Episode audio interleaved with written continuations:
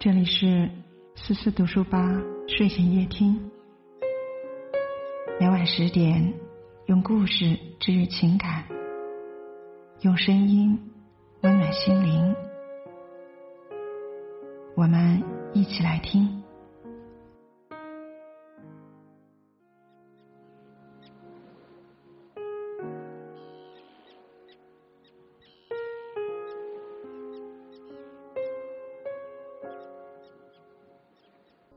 今天为您分享的文章来自刘娜。五十六岁阿姨私奔火爆全网，她的叛逆里藏着七亿女性的伤。我曾经武断的得出过一个结论：每个女人，是的，每个都有一个私奔的梦。这私奔和男人和爱情也没有关系，它更像是一种逃离，从生计的重负。扮演的身份或糟糕的关系里，把自己解救出来。从一个熟悉的地方到一个陌生环境，在身体的转场和灵魂的流浪里，历经一场场刻骨铭心的颠沛流离。哪怕它短暂到只有片刻，哪怕它消失的如同梦幻，那感觉也是好的。因为那一刻，女人不在意身份，谁的女儿，谁的妻子，谁的妈妈。谁的员工而存在，仅仅是作为自己存活。这个观念在我看到郑州五十六岁阿姨苏敏的逃离之路后，更加坚实且立体。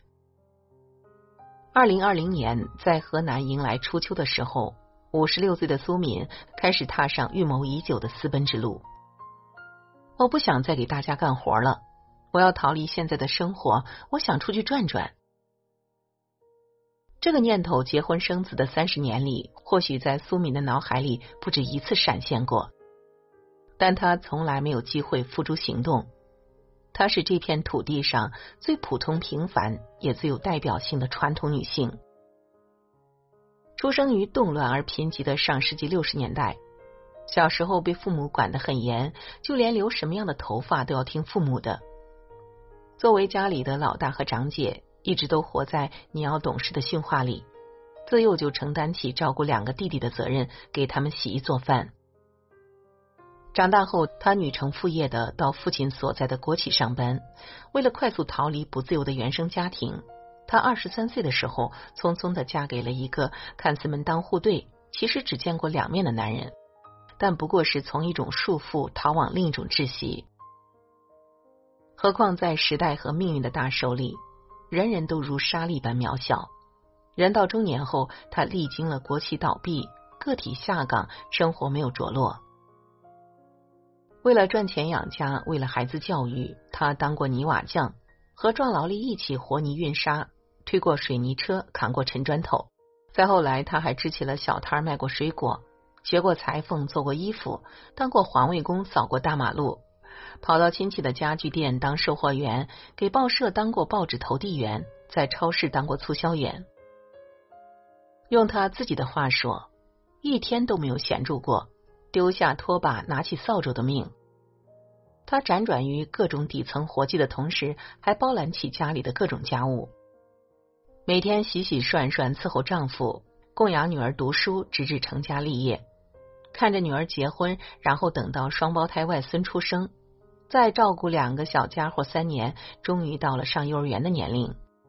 她像极了我们的母亲婆婆，大半生都活在为丈夫、为生计、为孩子、为孩子的孩子的连环套里。直到有一天，眼角开始挤满皱纹，鬓角开始冒出白发，皮肤开始不可抑制的松弛，病痛开始时不时造访。才在我怎么就老了的叹息里，发现好像还从来没有为自己活过。如果仅仅是肉体衰老和家庭盘剥，还不足以巨大的力量推动一个底层女性头也不回的走向逃离之路。真正让苏敏下定决心私奔的，是她那一言难尽的婚姻和丈夫，也是她此生中最深的痛。我们好像从来都不是一家人。对全网网友说出这句话时，五十六岁的苏敏语气平和而缓慢。她不像是在诉苦，更像是在陈述一种客观事实。自结婚那刻起，这个男人就和她生活在平行世界里。丈夫是个苛刻而挑剔的人，打击他、否定他、挖苦他、挑剔他是他的乐趣。他们结婚这么多年，一直实行 A A 制，他不愿意为他花一分钱，连孩子的学费都不愿意交。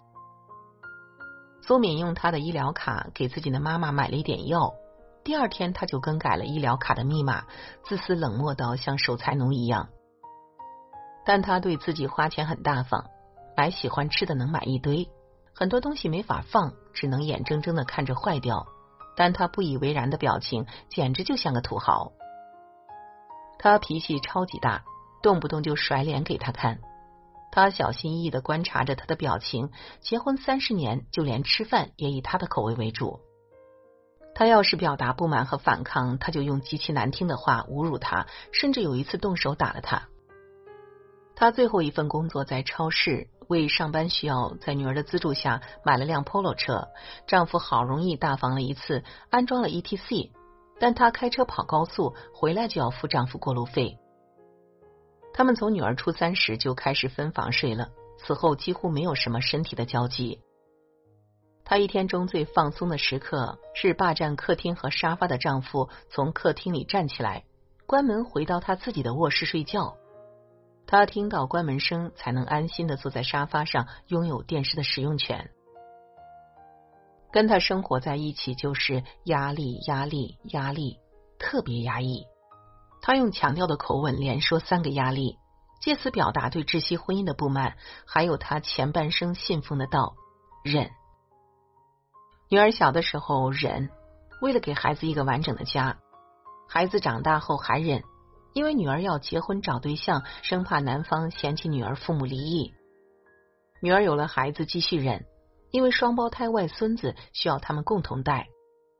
忍辱负重这个用来讴歌传统女性的高尚词汇，不知不觉站在道德高地，捆绑住很多女性的手脚和灵魂，让他们从原生家庭到再生家庭，从亲密关系到亲子关系，从上代人到下代人。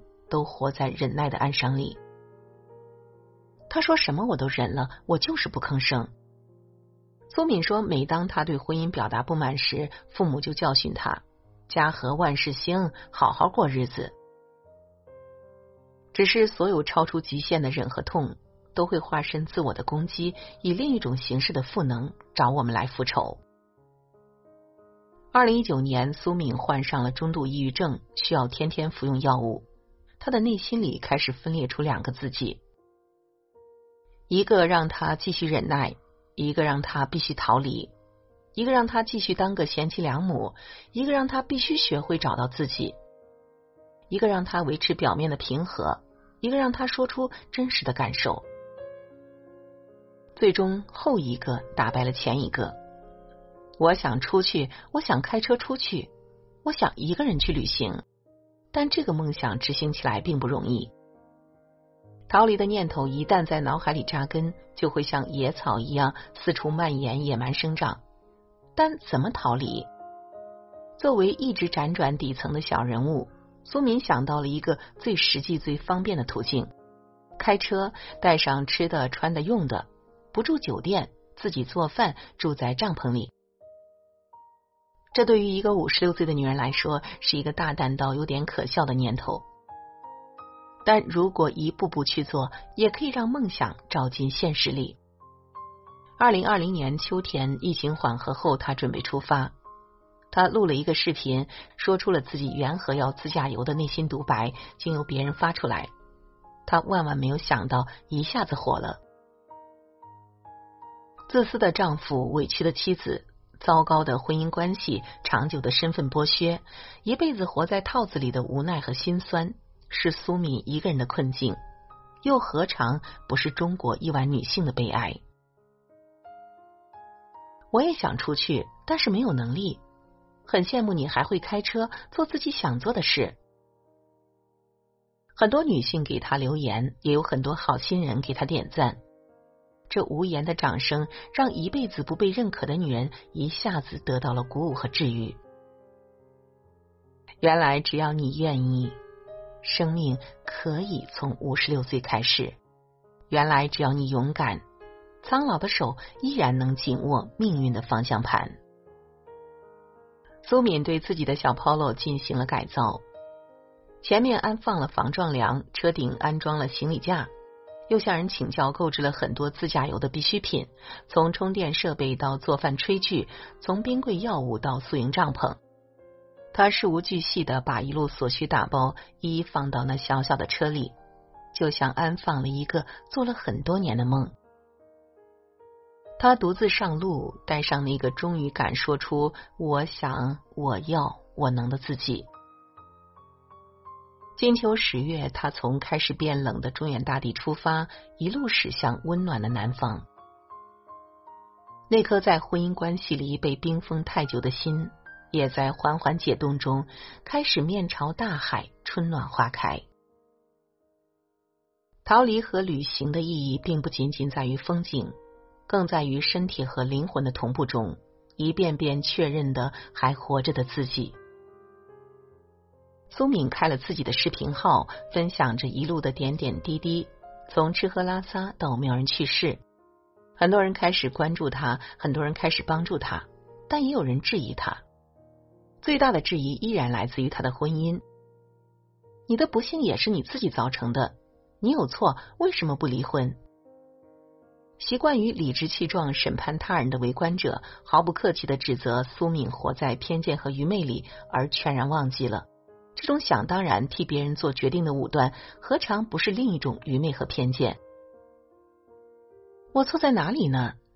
苏敏诚恳的说。大家的关心让他开始思考自己到底错在哪里。懵懂的年龄步入婚姻，结婚后以为只要自己足够努力就能得到幸福。